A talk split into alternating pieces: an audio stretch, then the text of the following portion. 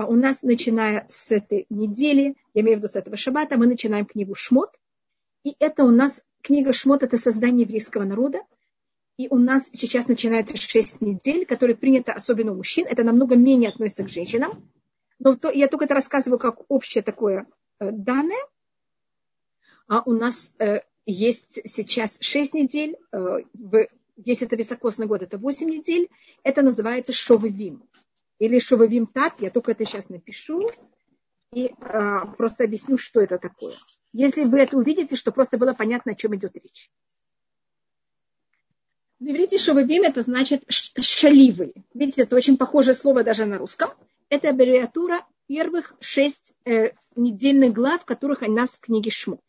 Это Шмот, наша недельная глава, которой мы сейчас занимаемся, Бо, Бешалах, э, Итро и Мишпатим.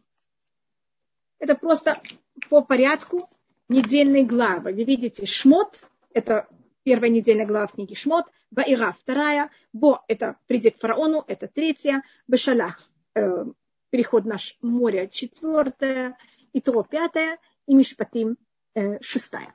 И принято в этих шесть недель мужчины занимаются именно тем, как правильно вести себя в семье, как быть более хорошими мужьями, как более правильно, если можно так свести, э, свести это гнездо Э, домашней семьи в правильной форме. Потому что в книге Шмот у нас начинается о создании еврейского народа, и точно так же, как еврейский народ был создан, а кирпичики, из которых построен дом еврейского народа, это каждая еврейская семья. Если мы хотим, чтобы наш дом был великолепный, нам надо, чтобы каждый кирпичик был как можно сильнее, э, прочнее более прочный. И поэтому мы как раз в это время, мы это имеется в виду, мужчины еврейского народа именно занимаются тем, как более правильно э, относиться к семье и э, брать и воспитывать правильно детей и, конечно, отношения с женой. Э, и мы тут закончили о том, как э, перечисляется родословие семейства Я, э, Муше, и кто такой Муше, кто такой Агарон, его потомки также – мы, мы, это то, что мы рассматривали. И у нас тут говорится одна из очень интересных посуков. Это, мы сейчас находимся в шестой главе, 26 посук. Ху Агарон Муше. Это Агарон и Муше. Шарамар Ашем Лахем, который сказал им Всевышний, «Утилу Бне Исраэль Мерец Мицраим». Выведите еврейские сыновей Израиля из страны Египта, альтиву там, на их армии. Во-первых, это один из единственных посуков, в которых Аарон находится до Муши. И тут есть несколько объяснений. Одно из объяснений, он, это то, что дает Раши. А у нас всегда говорится Муше и Агарон. Тут говорится Агарон и Муше, порядок наоборот. Показать, что они равны. Конечно, Муше, а, он стал в какой-то мере важнее, но Агарон участвует полностью во всем, а, исполняет все, что ему говорит Всевышний. Э, повторяет все, что говорит Муше, как и сказал Всевышний, что Муше повторял, и поэтому рассматривается, что они равны. Как говорит устное предание, они каждый раз Муше говорил, Аарон, может быть, ты скажешь, Аарон сказал, может быть, ты скажешь Муше, каждый очень уважал другого. И когда еврейский народ слышал, как они разговаривают, казалось, что разговаривают они оба, и как будто голос выходит от них обоих, и никто никак не задевает один другого. И тут есть другая сторона, что тут да, Аарон в какой-то мере немножко более доминантный, потому что Муше, он сказал, что он не хочет пойти. И тогда Всевышний ему берет и добавляет Аарона. И когда добавляется Аарон, он добавляется, как видите, в начале. И то, что надо взять и вывести, даже не вывести, то говорится, вытащить евреев из страны Египта, их надо было просто вытащить. Говорит устное предание, что мы в Египте были как э, младенец, который находится внутри животного, а младенец имеется в виду животного, а почему нас Египта называют именно животное? Потому что нам не хочется называть Египет как мать еврейского народа, а, а если мы рождаемся, мы же выходим как будто из утробы кого-то. Так это сравнивается как будто как берет э, э, тот, кто помогает животному э, иметь ребенка, э, ветеринар, который берет кого-то, засовывает руку внутрь и помогает э, животному взять и родить. И также Всевышний, вытащил нас из страны Египта. Мы не вышли, нас надо было вытащить. И это понятие каждый раз, когда мы оказываемся в каком-то изгнании, конечно, в Египте это было намного тяжелее, потому что мы тогда только стали народ, а сейчас мы уже народ, и поэтому даже если мы попадаем в другие народы, нам, нас не надо вытащить, мы уже можем выйти, мы уже в какой-то мере имеем какую-то свою самостоятельность. Но даже после этой всей самостоятельности нам сложно, когда мы выходим, скажем, из Советского Союза, из России, мы должны выйти также не просто из этой страны физически, мы должны выйти из ментальности этой страны, и это надо себя вытащить. Это очень непросто. Э, сыновьям Израиля из страны Египта, альциву там, э, по их армии. И мы, по-моему, говорили, что Мицраим, корень этого слова это царь, царь значит узко. Это в какой-то мере символика всех узких мест, в которых мы попадаем, всех неприятностей, в которые мы попадаем. Египет считается как промать, если можно сказать, всех изгнаний. И поэтому каждый раз, когда мы выходим из этих изгнаний, нам это непросто. Альцивута мы выходим из Египта на армию. Значит, еврейский народ превращается здесь не просто как э, какая-то неорганизованная группа людей, а мы выходим как армия. Мы становимся очень организованными людьми, и мы этому уделим место еще. А мы это видим несколько раз, вот это понятие, что еврейский народ выходит из Египта как армия, э, и почему это так рассматривается.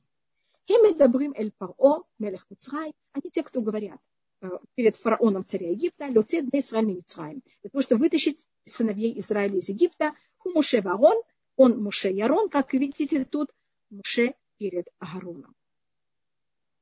Это особенно, когда мы говорили э, и относились, значит, когда разговор будет к фараону, тот, кто говорит первый, это Муше, а Аарон его повторяет. А когда это будет к евреям, это в какой-то мере не всегда так. И э, и, и вытащить евреев из Египта было также очень тяжело. Я, это не очень правильно говорить, не, не очень хорошие вещи о ком-то.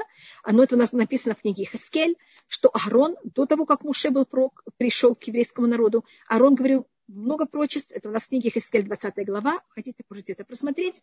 Как, э, у нас это по преданию говорит Аарон э, евреям, когда они были в Египте, а записывает это и Хаскель, который тоже потомок Аарона, он тоже священник, когда мы оказались еще раз в изгнании в Вавилоне. Это описывается, как было евреям очень тяжело отделиться от э, египетского, египетской культуры и до поклонства. Как вы знаете, Египет был самой развитой культурой древнего мира. Э, до наших дней мы не знаем все секреты египетской культуры, и поэтому евреям это было очень тяжело от этого отделиться. И было в день, когда Всевышний говорил с Муше в стране Египта, и мне кажется, мы говорили об этом, о том, что Муше, он э, говорит, Всевышний говорит с ним всегда днем, и мы говорили вот это понятие, что символизирует день, что порочество Муше, оно э, совершенно э, на уровне света, это понятие что у него все совершенно ясно, и это, э, и это то, что символизирует вот это понятие, как мы говорили, уровень прочества мушей, которое называется аспаклярья мира. Это стекло, через которое все прозрачно и видит свет, и какой-то муше, э, его прочество на самом духовном высоком уровне. Вайдабер Лимор и сказал Всевышний Муше Лимор. Мы тоже говорили об этом, что тут мы уже видим, как Всевышний разговаривает с Муше, как это будет всегда – Вайдабер это на очень высоком уровне, и это говорит Всевышний Муше. Лемор это чтобы он взял и пересказал евреям, а евреям он что пересказал на более мягком и э, доступной форме. А не Ашем, я Всевышний.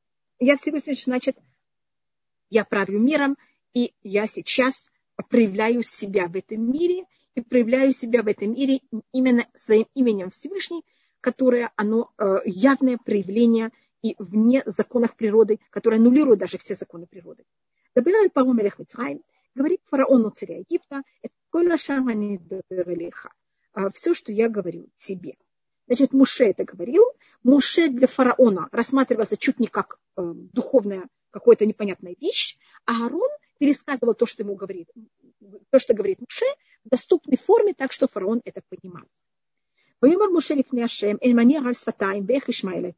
И тут Муше пересказывает это еще раз и говорит Всевышнему, я же, у меня проблема разговорить устами, и как услышит меня фараон. А и тут, может быть, мы это рассмотрим еще, извините, еще добавочно ко всем проблемам, кто-то не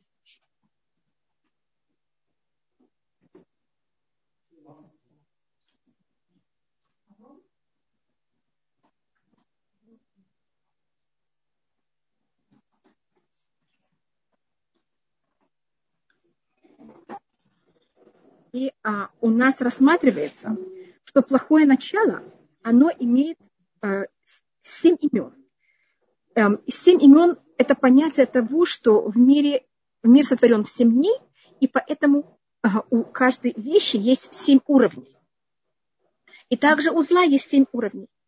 И говорит устное предание, это говорится в Масахе Цука, а насколько бедная вещь, которую даже тот, кто ее, его сотворил, называет его уже плохим. Значит, плохое начало Всевышний его называет Ецарара, Всевышний называет плохое начало плохим. А Муше называет плохое начало Орла, Арель. Он его называет Арель, это значит, кто не обрезан. А, и тут также Муше говорит о себе, они Араль Сфатайм. У меня кого-то не обрезанный губ. Значит, Муше видит плохое начало как э, вещь, которая конец плоти. Значит, есть кого-то человек, он полностью весь хороший, и только в самом его конце есть что-то нехорошее, и оно уже отделенное, оно не кого-то смешано совсем, его можно взять и отделить, и человек становится сразу абсолютно хороший. И это э, уровень Муше, который один из самых величайших уровней, и у него отношение со злом, оно в какой-то мере самое великолепное. Он не видит зло внутри всего себя, когда он должен от этого отделиться, а он от него отделен как будто полностью. И его надо только удалить в одном месте, и все, и он становится, и человек становится идеальным. Давид видит э, плохое начало совсем по-другому. Он говорит в 50-м псалме э, «Лев тахор брали луким» сотворение Всевышней чисто, чистое сердце. Из этого мы учим, что Муше называет плохое начало тамы, нечистый. Это намного ужаснее, потому что нечистота – это не только что-то во мне, а если я только дотрагиваюсь, я становлюсь так же нечистым, как эта нечистая вещь. Шломо видел плохое начало как враг. Враг – это, значит, видеть плохое начало, которое внутри нас, как наш враг, который все время нас ставит в опасность. Как он говорит, имра эв сонаха, если твой враг голоден, хахилау лахем, возьми, накорми его хлебом, лехом, извините им саме, а если он голод, э, он в жажде, хашкеу маем, напои его водой, и гахалим атахуте алушо, ему ставишь головешки на голову, вы ашем и шалемлях, и Всевышний тебе оплатит, говорит устное предание, не читай оплатит, а я шлеменулях. Всевышний делает так, что ты сможешь этим плохим началом с ним, он станет в мире с тобой, и он даже тебя будет дополнять. И Шлему говорит, что если мы можем правильно пользоваться если мы побеждаем плохое начало, правильно им пользоваться и даже пользоваться им для мирных целей. И наоборот, вот эти наши, нашу эту энергию негативную, мы можем ее проявлять в правильные стороны. Э, пророк Ишая увидит нехорошее начало, как камень, споткновение, которое мы на нем берем и спотыкаемся. И Хаскель это видит как каменное сердце, которое нам Всевышний поменяет на э, мясо из плоти, и самое тяжелое, это видит его пророк Юэль, который говорит в этот сфоне Ахик Мялихем, и кто-то скрыт внутри вас, я отделю, от, отделю, возьму и отделю. Значит, это он видит, что плохое начало – это вещь, которая скрыта внутри нас, и оно спрятано, и оно все время в какой-то мере внутри, и нас пробуждает каким-то поступком, а его еще надо там где-то найти и вытащить. Не как уши, которые это видят, как, как он говорит, я себе, а не агаль сватаем, у меня не обрезанные губы, значит, я заикаюсь, но так Муше видит любую неправильную вещь, как вещь, которую просто надо отрезать, и человек становится э, полноценным. И тут, тут у нас как будто повторение того, что уже Муше говорил перед Всевышним. Сейчас у нас было пересчитывали, кто и колено Леви, как кто и кто, каждый из них, кто такой Муше и Арон. Сейчас у нас повторяется то, что Муше уже говорил. И также ответ Всевышнего. Вымар Шемель Муше, сказал Всевышний Муше, если так, Вен это тихо э, Элохим Лефао, я беру тебе, даю, что ты будешь как чуть не духовная, такое неописуемая вещь, чуть не как Всевышний фараону, Барона Хиха или Навиеха. Арон, твой брат, будет твоим пророком. Как будто бы тот, кто будет пересказывать твои слова перед фараоном. Это говорит Колашер от Я тебе буду говорить все, что я тебе наказ... Э, буду наказывать. Ты будешь это говорить один раз, и для фараона это просто будет как, как будто пришел к нему какая-то духовная сила и с ним разговаривает. А Аарон потом будет это все пересказывать фараону, чтобы просто фараон-то понимал, что говорят ему.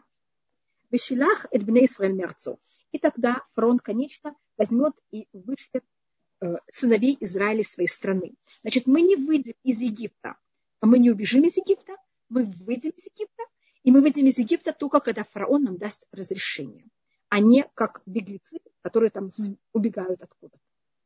Ванек шевет фараон.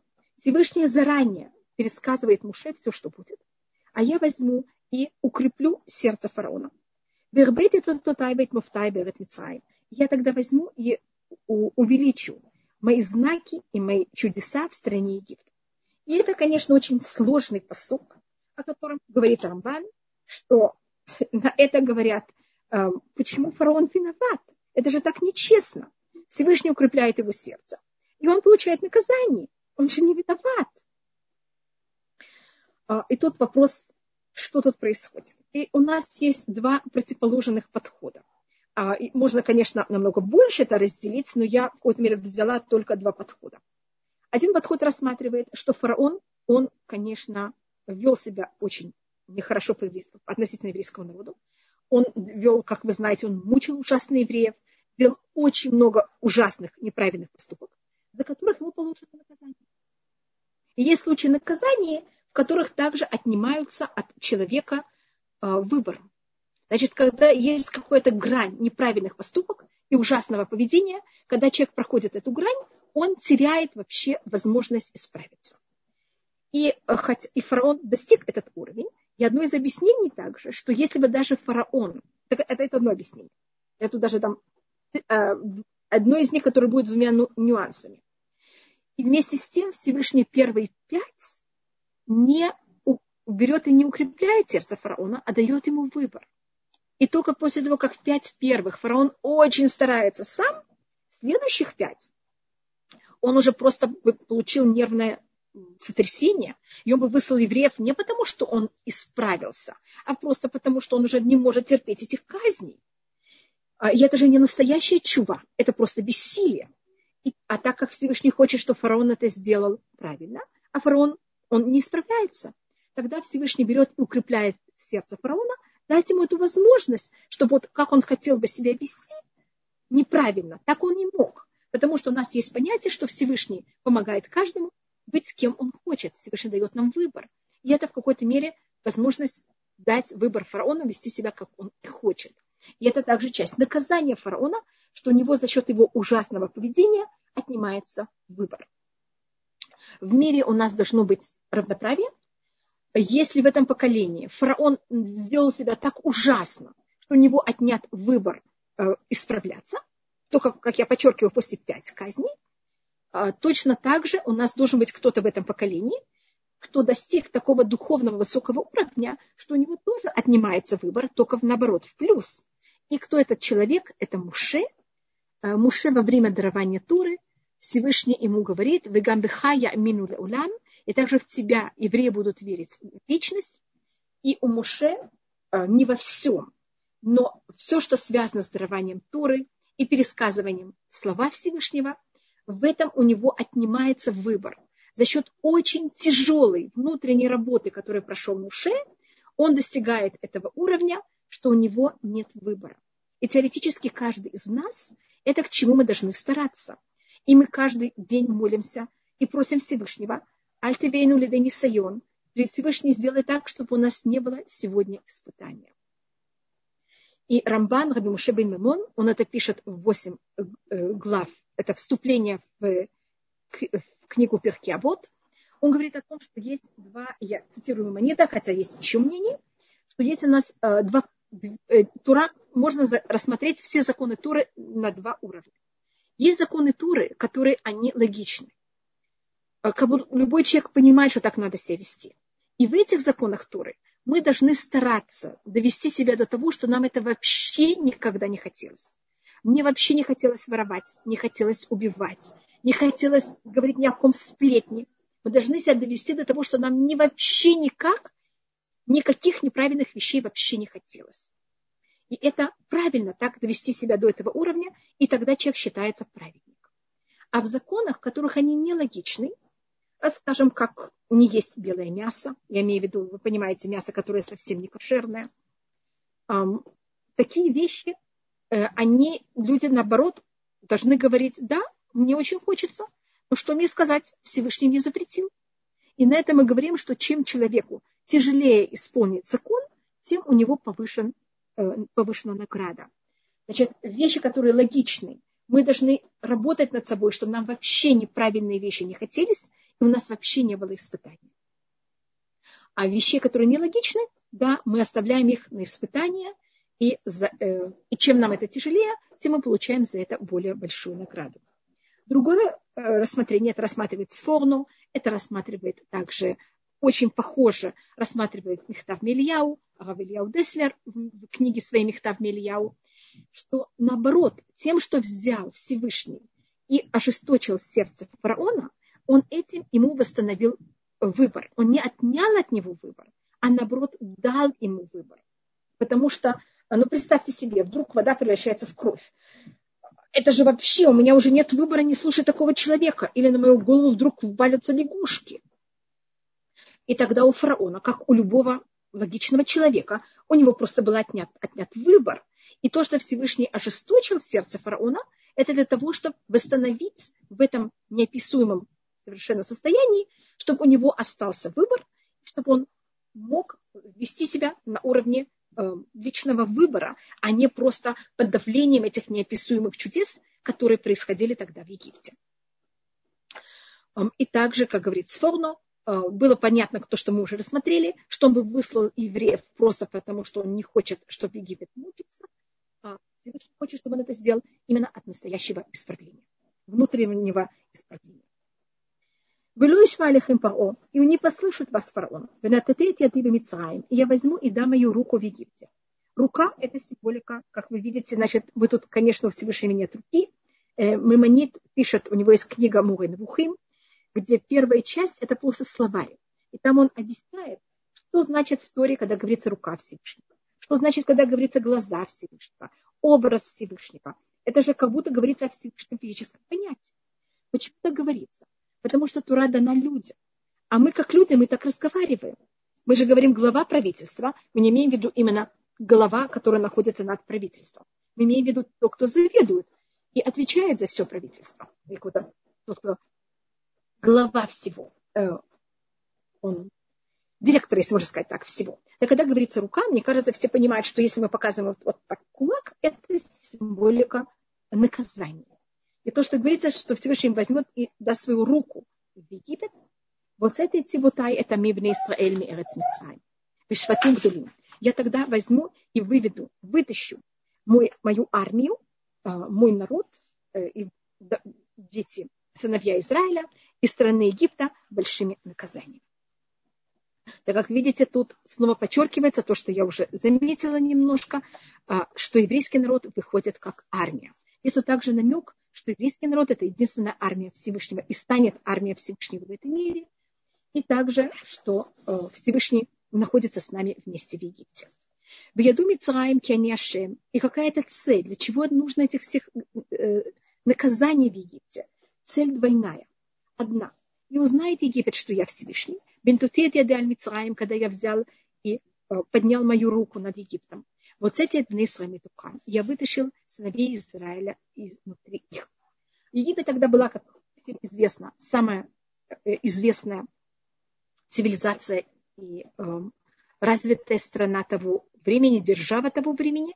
И когда были эти казни в Египте, это привело к тому, что весь мир узнал о силе Всевышнего. Потому что если бы эти казни были в каком-то маленьком государстве, это бы ничего не доказало, и просто считалась слабость этого государства. Когда это произошло в Египте, которая была самая развитая тогда в плане понятия той науки, которая была тогда, и в Египте она была очень развита, эта наука. Если вы знаете, мы находим, мы находим, я имею в виду, я видела мумии, в которых также видно, что они делали операции на мозг, и что люди жили после этих операций. Значит, видите, они были очень развиты и в плане науки, медицины и во всем. А, и также они были очень сильная держава. И если в них, а, и они скажут, что это все рука Всевышнего, тогда, конечно, весь мир это воспримет так же. И это для того, чтобы весь мир узнал о том, что есть Всевышний, и, конечно, особо для того, чтобы еврейский народ узнал, что есть Всевышний. Потому что евреи также а, нуждались в этом. И выход евреев из Египта – это базис для дарования Туры. Э, потому что у нас все, что мы исполняем, это называется мицвод, это значит приказы, а если есть приказы, должен быть кто-то, кто приказывает эти приказы. Если я делаю эту вещь и не знаю, что кто-то мне ее приказал, это не считается мецва. Если есть мецва, есть мецуве, если есть мецва, значит, кто-то мне дал приказ это взять и исполнять. А, и в Египте, в Египте с помощью 10 казней, которые параллельны 10 изречениям, Всевышний доказал всем, показал всем, что именно он сотворил мир, и он есть. И поэтому это было базис для дарования Туры и избранность еврейского народа. Доказательство это для евреев и также для всего мира. Ваяс Муше Барон Кашер Цивашем и сделал Муше Арон, как наказал Всевышний, э, там им. Кен Асу, так они сделали. И тут очень интересно в шестом посуке, э, в седьмой главе, что тут у нас написано, и сделал Муше и Аарон. Не говорится сделали. А, как наказал им Всевышний, так они сделали. Но вначале говорится, сделал Муше и Аарон. Мне кажется, я говорила уже об этом, что они просто превратились как одно целое. А, и это не было между ними никаких трений. И поэтому говорится, и сделал Муше и Аарон просто как одна целость, а потом говорится, они сделали, имеется в виду в множественном числе, Каждый сделал свое, абсолютно то, что он должен был. Муше свою сторону и Арон свою. У Муше бен Шмуним Шана, Аарон бен Шалош Ушмуним Шана, Медабрам эль Паро. И Муше было 80 лет, Арону было 83 года, когда они говорили перед фараоном. Эта цифра 80, она тут тоже очень важна. И что она у нас э, символизирует?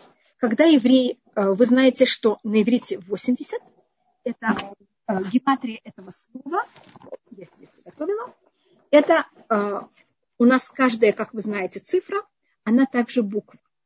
И 80, если я перевожу на буквы, это у нас буква П. Вот я ее вам показываю.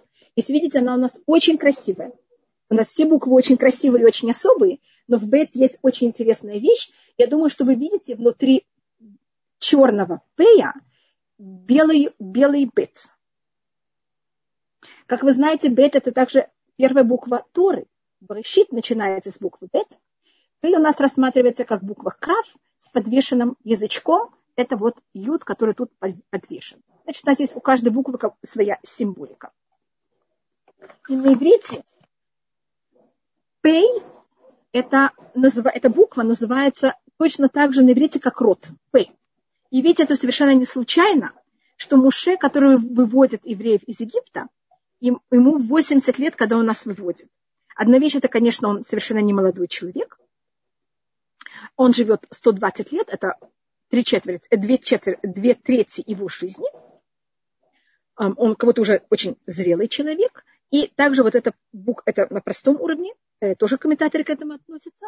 И еще, это как будто человек уже, который абсолютно состоялся, и люди, в какой-то мере, им легче ему верить и доверять. И, а, и также еще одна вещь, это на уровне драж, что П, это, как я вам говорю, это род.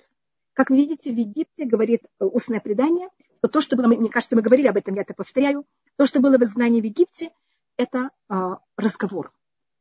Фараон, мне кажется, я показывала это несколько недель назад, но я это покажу еще раз. Я очень извиняюсь, что я повторяюсь, только это связано еще раз с этой же, э, этим понятием. А, я тут напишу имя фараона, у нас, э, только я пишу, конечно, э, письменными, э, письменными буквами. Если видите ПАО, это П, П в начале и потом Хей. Хей, и этот, эти две буквы вместе составляют слово род. А в середине у нас есть слово га. Фараон – это плохой род.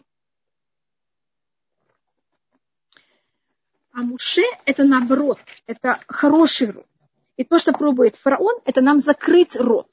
Он нас, может быть, даже, можно сказать, душит нас. И мы в Египте не можем разговаривать. Он, он когда нам дает эту тяжелую работу, чтобы мы вообще ни о чем не говорили, ни о чем не думали. И говорится, что разговор в Египте был в изгнании. И когда Муше нас выводит из Египта, он выводит разговор из изгнания и тогда нам, нам наш рот открыт, и мы можем получить Тору и воспринять ее. И заметьте, что у нас в Египте мужчины полностью порабощены, а, у них вообще нет никакой возможности что-то делать. Кто у нас, да, свободны, это женщины. И то, что очень интересно, что у всех женщин, их, которые у нас находятся в начале, которых мы встречаем, в начале в Египте, они те, кто активно что-то делают, они акушерки Египта, они помогают Муше, а, и у них эм, а, две акушерки, одна, одна помогает Муше в, в, э, в чем-то другом. И у них у всех их имени будут вот эти две буквы. Пей и П и Гей, что вместе составляют это слово, э, эту букву Пей и составляют это слово П, рот. Что они да себе разрешают открыть рот в этом ужасном месте Египта. А у нас первое это Шифра, вторая это Фуа, и третья – это жена Муше, Ципора. Видите, шифра по преданию мать Муше, видите, что у нее есть также. А остальные две буквы – это или министр, или пиц. Она какая-то та, которая даст возможность Муше пиц. Следующая по преданию – это его сестра, ее зовут Пуа. И последняя – это жена Муше, которая ее имя Ципора, в которой также, как вы видите, есть пей. А, и у нас также рассматривается, что вот это, а, вот это понятие 80, оно очень сильно символизировало Муше, и это в какой-то мере вот его понятие разговор и род, и даже там говорится о его высоте. И как вы знаете, кто нас вел в Египет, был Юсеф, который у него имя заканчивается на Пей, и он по преданию был царем в Египте 8, даже 80 лет, даже это не по преданию, это можно вычислить. Он стал вождем Египта, когда ему было 30 лет, это говорится в Паршат Микец, и он умирает, как говорится в нашей недельной главе Паршат Ваихи, в 110 лет. 110 минус 30, вы видите, что мы получаем цифру 80. Так Йосеф был 80, кто ввел нас в Египет. Он был царем над Египте 80 лет, кто нас выводит из Египта, это Муше в возрасте 80. И он выйдет из Египта также вместе с костями Йосефа. А, сейчас мы переходим к вопросам. Пожалуйста, если есть вопросы, Амина, пожалуйста. Да, да, Рабанитхава, смотрите, как бы я только сейчас включила возможность задать вопросы. Дорогие женщины, если у кого-то есть вопрос, у нас есть буквально, а, буквально 6 минут. Э, я не включаю микрофоны, вы можете прислать эти вопросы только ко мне Тамар, в сообщении. А, я видела Тамар Шелютку, хотела, у нее были вопросы. Если у нее есть вопросы, она может прислать ко мне. Ой, вот, э, есть вопрос. Э, Рабанисхава, я зачитываю вам да, вопрос. Вы зачитывайте мне вопрос, пожалуйста. Я вижу тут очень длинный. длинный очень длинный. Да, я начала его видеть только просто информацию. Когда и что мы получили? Получая Тору на горе Синай, Моше Рабейну получил указание от Всевышнего часть Торы записать, письменная Тора. Другую часть он получил в устной форме устная Тора. Так мы получили письменную и устную Тору. Но тогда возникает вопрос, что мы получили через 40 лет после этого? Перед самым входом в землю Израиля, э, э, это вопрос, перед самым входом в землю Израиля, я прочитала, что Творец через Муше Рабойну передал письменную Тору пятикнижие. И у меня возникла путаница тогда и что, и когда, и что мы получили.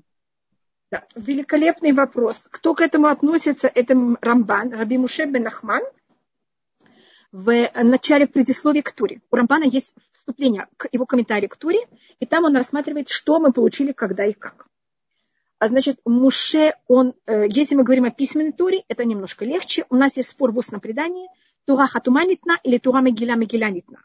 А по одному мнению, э, по мнению Рамбана, э, Муше взял и получил письменную Тору с начала Торы, от Берешит, до дарования Торы и записал ее в этот раз, когда он находил, мы еще находились у горы Синай, и потом второй раз он записывает в день смерти своей жизни. Или а, мы каждый раз Муше записывает какой-то отрывок. А по другому мнению, Муше все записывает только в день своей смерти.